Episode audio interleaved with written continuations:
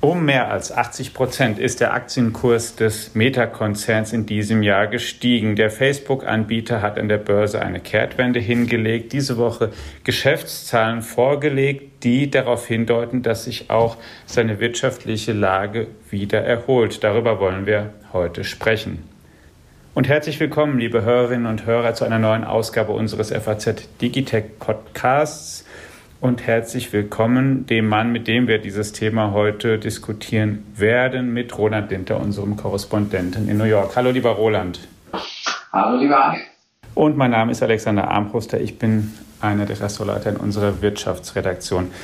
Ja, Roland Meta ist wieder da, kann man fast sagen. Diese Woche hat der Konzern Quartalszahlen vorgelegt, die die Anleger so überzeugt haben, dass der Aktienkurs mal um zeitweise am Donnerstag um 12 Prozent nach oben gegangen ist. Ähm, wieso denn?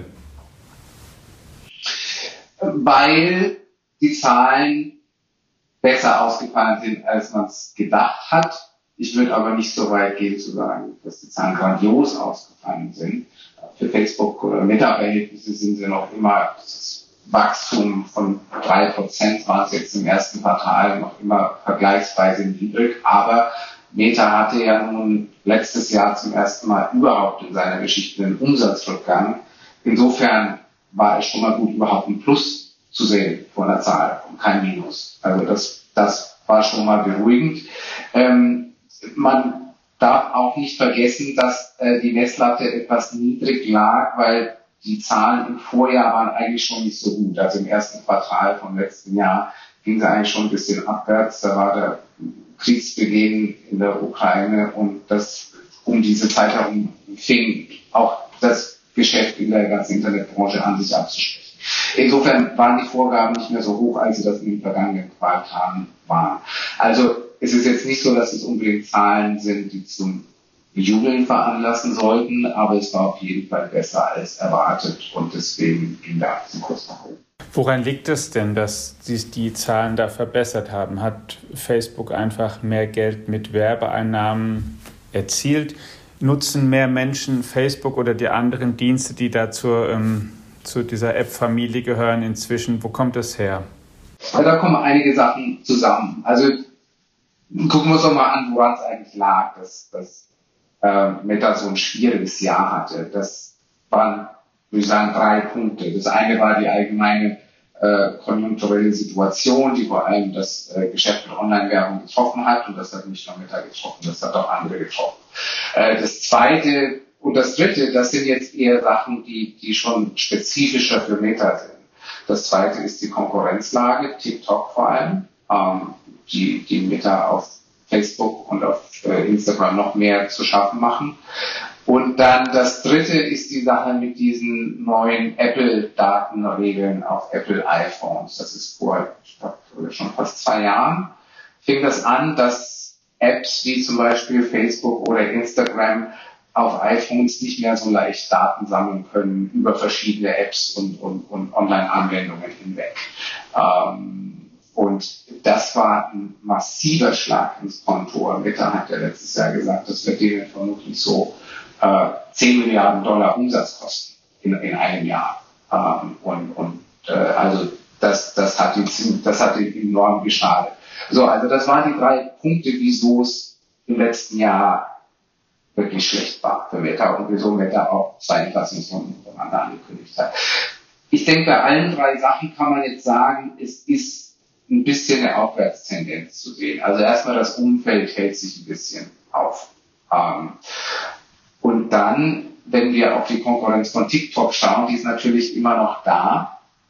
Ähm, aber Facebook, äh, Facebook oder Meta scheint schon jetzt Fortschritte zu machen, sich dagegen zu positionieren. Die haben ja diese Funktion Reels, ähm, die man ja auf, auf Instagram ständig sieht, ähm, also quasi eine Videofunktion, für die auch, auch TikTok eben bekannt ist.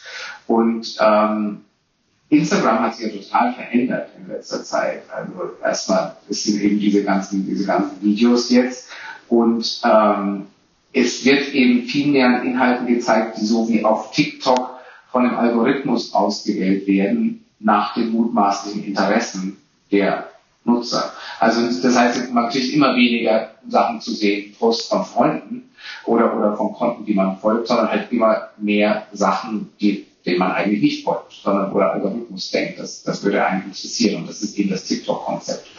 Und das ist zwar, vielen wird das bestimmt missfallen, mir persönlich auch, ähm, aber es scheint zu funktionieren. Mark Zuckerberg hat jetzt gesagt, die Zeit, die Leute auf Instagram verbringen, ähm, hat sich deutlich erhöht. Also durch diese Umstellung.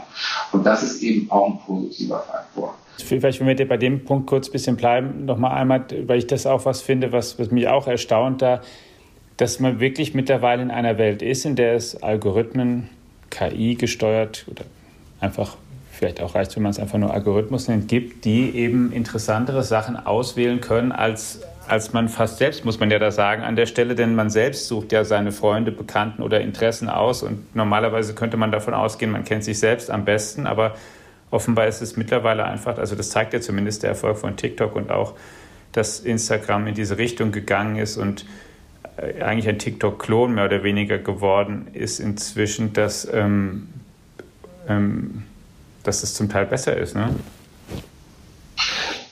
Ja, also gut, besser im Sinne, das kommt auf den auf die Perspektive an. Äh, aber also es scheint zu funktionieren. Für viele Leute scheint es zu funktionieren.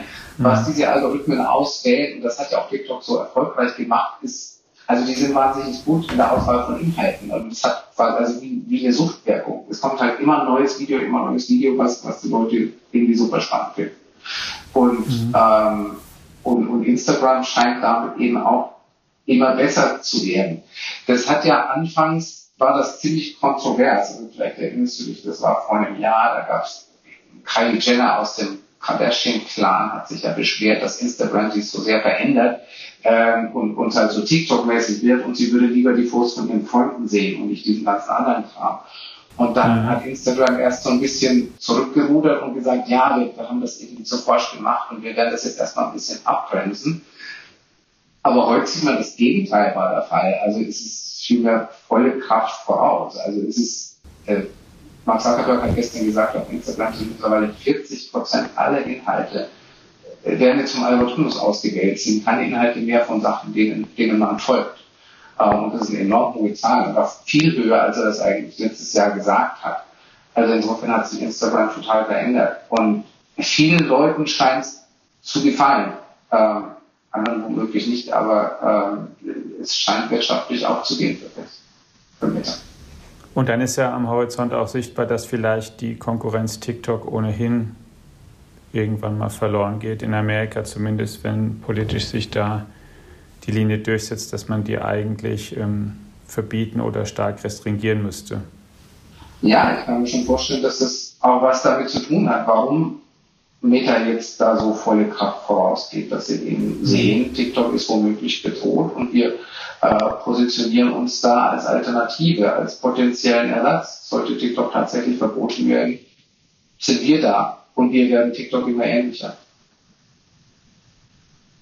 Das ist jetzt nicht die originellste Strategie, aber ähm, ja, eine, die äh, funktioniert aber vielleicht, ja. ja. Mhm. Das ja. muss ja nicht immer dann originell sein, auch in dem Sinne. Also es muss ja nicht immer komplett innovativ sein, sondern manchmal ist man da der vielleicht geschickte Nachahmer oder der, der übrig bleibt oder der dann noch die ja. Feuerpower hat, die finanzielle, um bestimmte Sachen eben zu machen und länger durchzuhalten. Meta ist ja auch bekannt dafür, ein Nachahmer, Imitator zu sein. Das haben wir auch schon öfters gemacht, auch mit dem mit, mit der Story-Funktion auf Instagram und auf Facebook, die eigentlich mal von Snapchat, ähm, da war Snapchat der Pionier. Und Facebook hat es halt übernommen.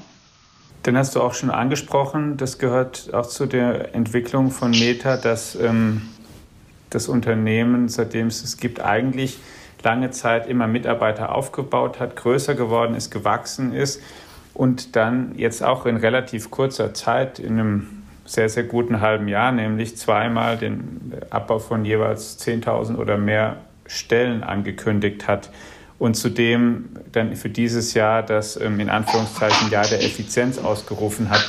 Wie kommen die denn damit voran und wie macht sich das denn bemerkbar eigentlich? Also sie kommen voran im Sinne von, dass, dass die, diese Entlassungen werden tatsächlich umgesetzt. Also man hat jetzt auch gesehen im Quartalsbericht, dass die die Zahl der Mitarbeiter ist tatsächlich gesunken. Also das passiert. Es ist nicht so, dass sie an anderer mhm. Stelle jetzt wieder, wieder, wieder eingestellt werden. Ähm, und was man hört von Meta ist, dass, dass das die Moral schon ziemlich drückt im Unternehmen. Ähm, also das geht nicht spurlos an den Leuten vorbei. Das sind zwei Entlassungsrunden innerhalb von wenigen Monaten. Also natürlich herrscht da jetzt irgendwie Angst und Schrecken.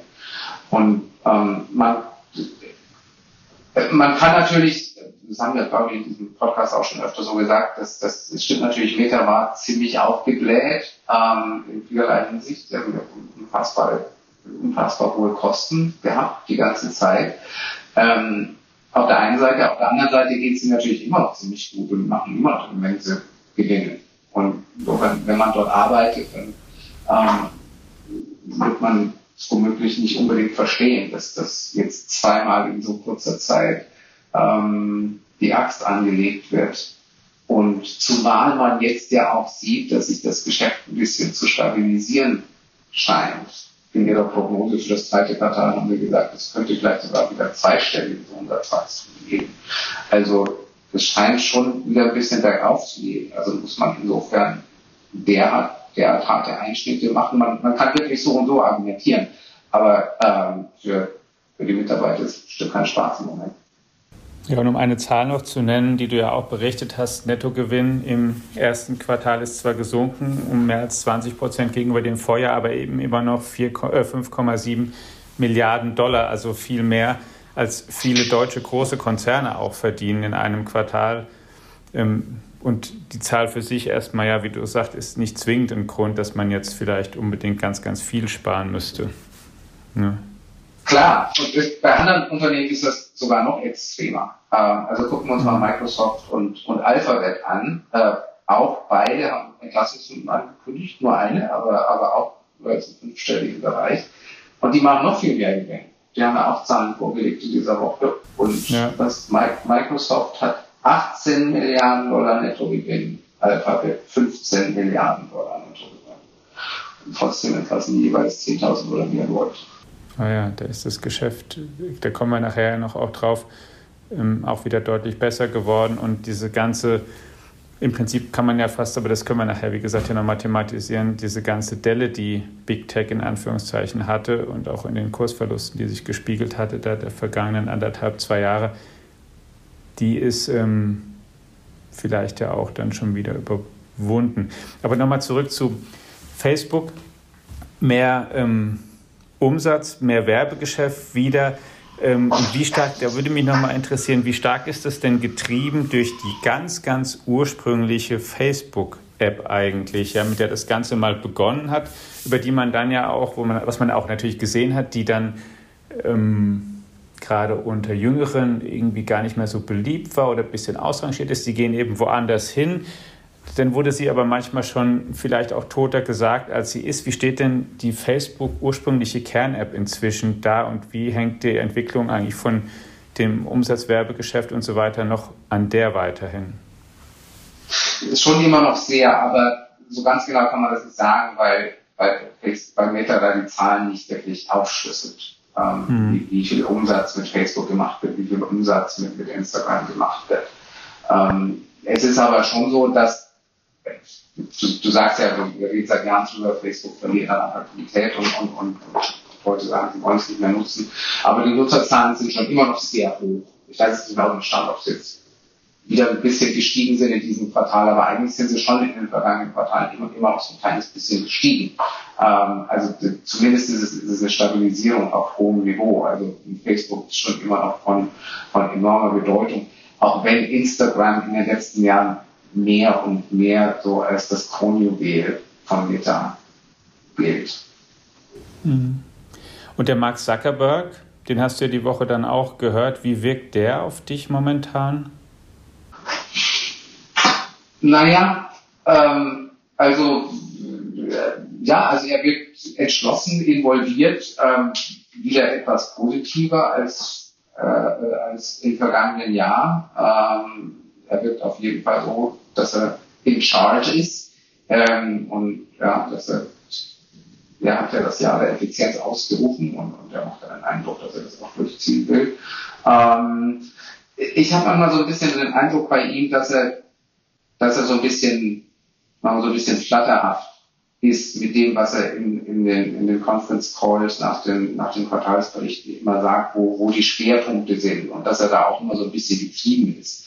Also diesmal hat er halt voll über, über, über KI, künstliche Intelligenz gesprochen, nach dem ganzen ChatGPT und, und hat es eben offenbar für wichtig gehalten, das in den Vordergrund zu rücken. Wohingegen mhm. ähm, vor einem Jahr war es natürlich so, dass er vor allem noch über, über das Metaversum gesprochen hat. Ähm, insofern geht er da immer schon so ein bisschen mit dem, was, äh, äh, ja, was das Branchengespräch ihm vorzugeben eben scheint. Jetzt hast du die beiden Schlagworte schon erwähnt, aber dann das, ähm, Metaversum dann auch nochmal gleich, aber erstmal dann zur KI, habe ich mir nämlich auch als Frage an dich äh, vorher mal aufgeschrieben. Ähm, Microsoft mit OpenAI und, und ChatGPT, die sind natürlich momentan sehr, sehr in den Schlagzeilen und auch sehr erfolgreich in der Vermarktung dieser Technologie. Google auch und legt nach. Ähm, man hat ja fast den Eindruck, dass ähm, Meta da ein bisschen im Hintertreffen ist und was ähnliches fehlt, obwohl die dafür sehr viel Geld ausgegeben haben, Riesenteams aufgebaut haben. Ich habe ja auch den ähm, Jan LeCun, den KI-Professor aus New York, den Zuckerberg ja vor Jahren da engagiert hat, der auch immer noch Chefforscher ist, der auch ein riesiges Forschungslabor aufgebaut hat, auch in, auch in Paris mit einer großen Abzweigung. Also da haben die richtig viel Geld reingesteckt. So ein bisschen von draußen, von der Draufsicht hat man den Eindruck, aber dass die etwas, ähm, dass die da irgendwie nicht so auf, richtig auf Augenhöhe mit Google oder Microsoft dann momentan sind, wenn es wirklich um diese, um diese ähm, jetzt ganz am aktuellen, diese ganz großen Sprachmodelle und so geht, oder täuscht das? Naja, der Eindruck kann natürlich schon entstehen, weil äh, Meta jetzt noch nicht so diese Verbraucheranwendung hat, die mhm. jeder jetzt einfach nutzen kann und von der jeder äh, direkt fasziniert sein kann. Oder auch nicht. Ähm, so wie jetzt eben ChatGPT oder, oder Google hat ja auch sein Bard, was ja, was ja ähnlich ist. Ähm, und dann eben Microsoft mit der Integration von ChatGPT in die, in die Suchmaschine Bing. Das hat ähm, Meta in der Art noch nicht die haben ja diese Sprachmodell Name heißt das, das haben wir vor einiger Zeit vorgestellt, was sich aber eher so an die Forschergemeinde richtet und, und erstmal nicht so an die Allgemeinheit. Ähm, aber es ist natürlich schon so, dass KI bei Meta eine sehr große Rolle spielt, wie du dir sagst, du weißt es besser als ich. Ähm, das spielt jetzt auch ähm, im, im Conference Call eine große Rolle und zwar in zweifacher Hinsicht. Und die erste Hinsicht, und da komme ich jetzt dann nochmal zurück auf, auf den, den Eingangspunkt mit, mit Apple. Ähm, also äh, einerseits machen die eben KI sehr viel in ihren normalen Apps, um halt diese normalen Apps besser zu machen und eben die Algorithmen zu verbessern, um die Werbung zu verbessern, äh, um, um das Maßschneidern, das Targeting der Werbung zu verbessern. Und da kommt jetzt nämlich dieser Aspekt mit, mit, mit Apple und den Datenregeln auch wieder ins Spiel weil ähm, das hat denen eben quasi wirklich, ähm, das hat die ja von dem, von dem Datenfluss abgeschnitten. Und deswegen mussten die ganz schnell sich was überlegen, wie komme ich jetzt an die Daten ran, beziehungsweise wie, wie kann ich äh, meine, meine Anzeigen, die ja, mit denen ich mein Geld verdiene, wie kann ich die wieder besser auf mein Publikum maßschneidern, wenn ich nicht mehr so viele Informationen habe. Und da scheinen die vielleicht jetzt doch ganz gut voranzukommen und da hilft eben künstliche Intelligenz. So, das ist quasi die künstliche Intelligenz im heutigen operativen Geschäft, die sie einsetzen. Und das andere ist dann eben, wovon du sprichst, wovon wir sprechen, die, die Sprachmodelle wie ChatGPT. Und darüber hat Mark Zuckerberg auch gesprochen und er hat eben gesagt, er glaubt, ähm, äh, diese sogenannte generative KI wird alle Produkte von äh, Meta beeinflussen und hat so ein paar Beispiele genannt, wie das mal funktionieren kann. Also zum Beispiel mit zwar Chat-Agents genannt äh, oder AI-Agents, also quasi Chat-Funktionen, die dann in, in WhatsApp oder, oder Messenger integriert werden können oder irgendwelche, ähm, ja, das genannt Visual Tools, also quasi irgendwelche Instrumente, mit denen man ähm, die die Sachen, die man auf Instagram oder Facebook postet oder auch die Anzeigen, die dort gestellt wird, die man mit künstlicher Intelligenz eben irgendwie besser attraktiver machen kann. Also das sind so Beispiele, wo er, die er genannt hat, wie eben diese generative KI bei Meta eingesetzt werden kann. Er hat jetzt nicht gesagt, ähm, morgen kommt unsere Version von ChatGPT raus. Das nicht. Mhm. Aber ist insgesamt auch einer, der eher optimistisch, glaube ich, auf KI blickt und sich da auch mal ein bisschen kontrastiert hat von Elon Musk, der ja neulich abermals warnte und mit einer, so einer Gruppe sich da zusammengeschlossen hatte und gesagt hat, ja, wir müssen sogar die Weiterentwicklung von Riesenmodellen erstmal stoppen, um zu sehen, was passiert. Ich glaube, Zuckerberg ist eher im Lager derjenigen, die sagen, ähm, das hat viele Vorteile und da können wir, brauchen wir nicht zu ängstlich zu sein. Ja, den Eindruck habe ich tendenziell auch. Ja, ein interessanter Punkt. Ähm, mhm ich denke, das ist grundsätzlich so ein bisschen Mark Zuckerbergs Mentalität. Ähm, also da, da das ist auch der Fehler des Spruchs Move fast and break things. Der ist ja tendenziell eher von der Forscherseite. Ja, ähm, also in, insofern, und, und jetzt habe ich den Eindruck, dass er sich in diese große philosophische äh, KI-Diskussion, die sich im Moment abspielt, da ist er nicht so eine, so eine große Stimme bisher, wie es jetzt Elon Musk sozusagen eine große Stimme hingegen ist er in einem anderen Gebiet. Und wenn wir jetzt nochmal den Spruch nehmen, move fast and break things, er hat ja die, sogar sein Unternehmen umbenannt in Meta, weil er auf das Metaversum setzt und Applikationen mit virtuellen Welten und, und Realitäten und besseren Angeboten dort. Ähm, was würdest du da sagen? Wie weit ist man da inzwischen gekommen seit der Ankündigung? Geld verdienen sie damit ja noch nicht, sondern im Gegenteil. Ne? Ja, aber, aber wirklich im Gegenteil.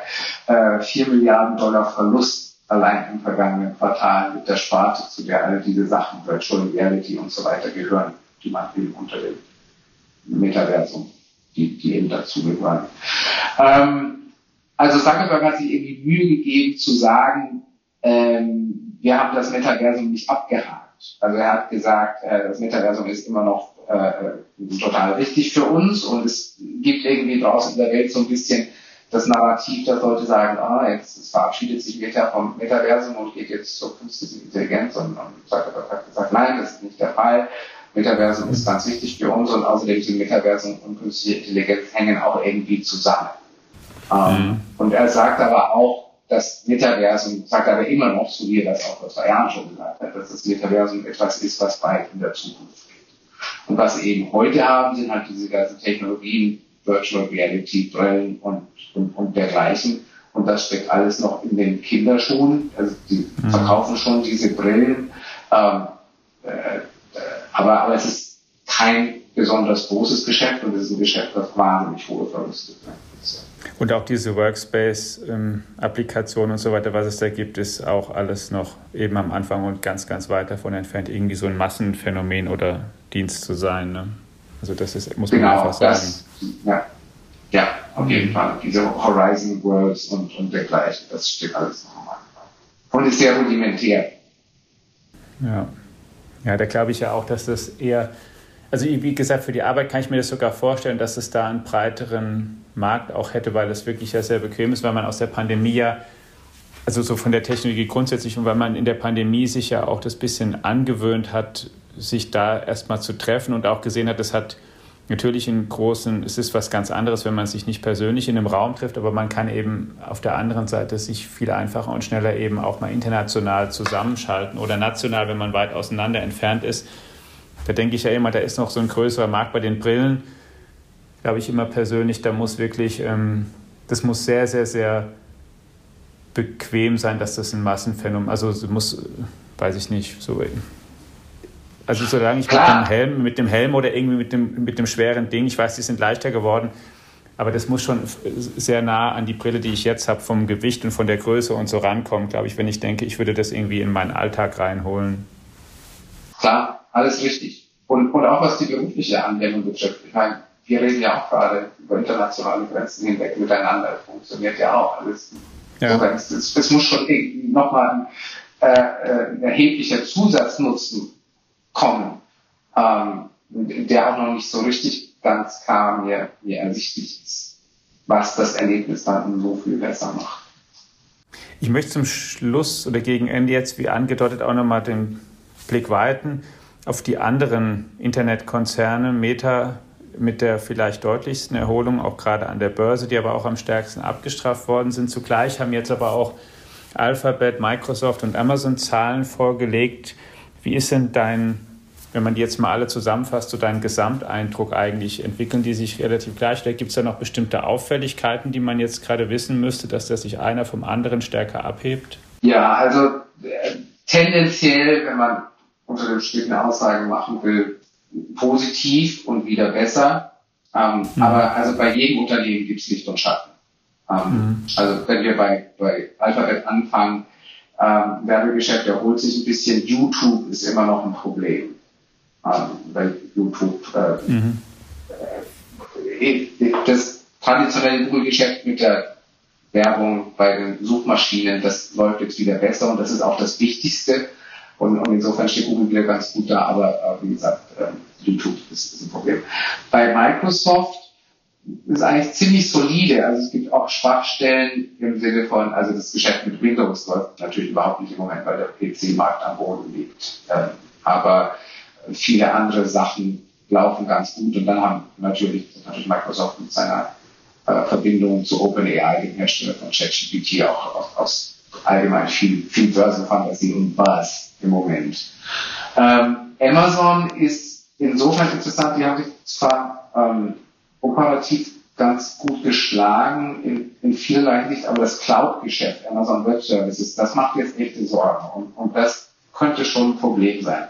Also nicht nur hat sich das jetzt im ersten Quartal ziemlich abgeschwächt, sondern wir haben jetzt auch im Conference Call gesagt, dass auch das, der April, das zweite Quartal, also noch viel schlechter angelaufen ist. Und das ist ein echtes Alarmsignal, ähm, weil ähm, die Cloud-Sparte Amazon Web Services war ja echt das Kronjuwel von Amazon in den letzten Jahren. Und das ist was, was man wirklich in den nächsten Quartalen genau beobachten müssen, weil wenn sich das weiter erheblich abschwächt, dann ist das für Amazon ein echtes Problem. Ist auch die Sparte, deren Kopf ja der Nachfolger von Jeff Bezos geworden ist. Also da genau. ja, in die Jesse steht und fällt viel damit. Ja. ja, und das ist eben auch das Geschäft, das quasi für den gesamten Amazon-Gewinn steht. Ähm, also nicht nur quasi, sondern das ist so. äh, Amazon Web Services macht mehr operativen Gewinn als der Gesamtkonzern. Das heißt, wenn es Amazon Web Services nicht gäbe, dann gäbe es einen Verlust bei Amazon. Big Tech erholt sich. Meta ist wieder auf dem Weg zu höherem Umsatz, besteigendem Werbegeschäft. Die Börse hat es schon honoriert, aber auch die anderen Konzerne haben bessere Zahlen präsentiert. Darüber haben wir heute gesprochen und auch einen Ausblick gegeben. Vielen Dank, Roland, dir für deine Zeit und dafür, dass du diese Eindrücke uns aus Amerika einmal mehr hier dargeboten hast. Sehr gerne. Und Ihnen, liebe Hörerinnen und Hörer, auch vielen Dank, dass Sie einmal mehr eingeschaltet haben. Natürlich informieren wir Sie nicht nur über den Fortgang dieser wichtigen Unternehmen weiter in diesem Podcast und auf allen anderen Kanälen der FAZ, sondern auch über alles andere, was aus der Technikwelt uns wichtig erscheint. Bleiben Sie uns gewogen, bleiben Sie gesund und wenn Sie mögen, dann schalten Sie in der kommenden Woche wieder ein. Danke, ciao.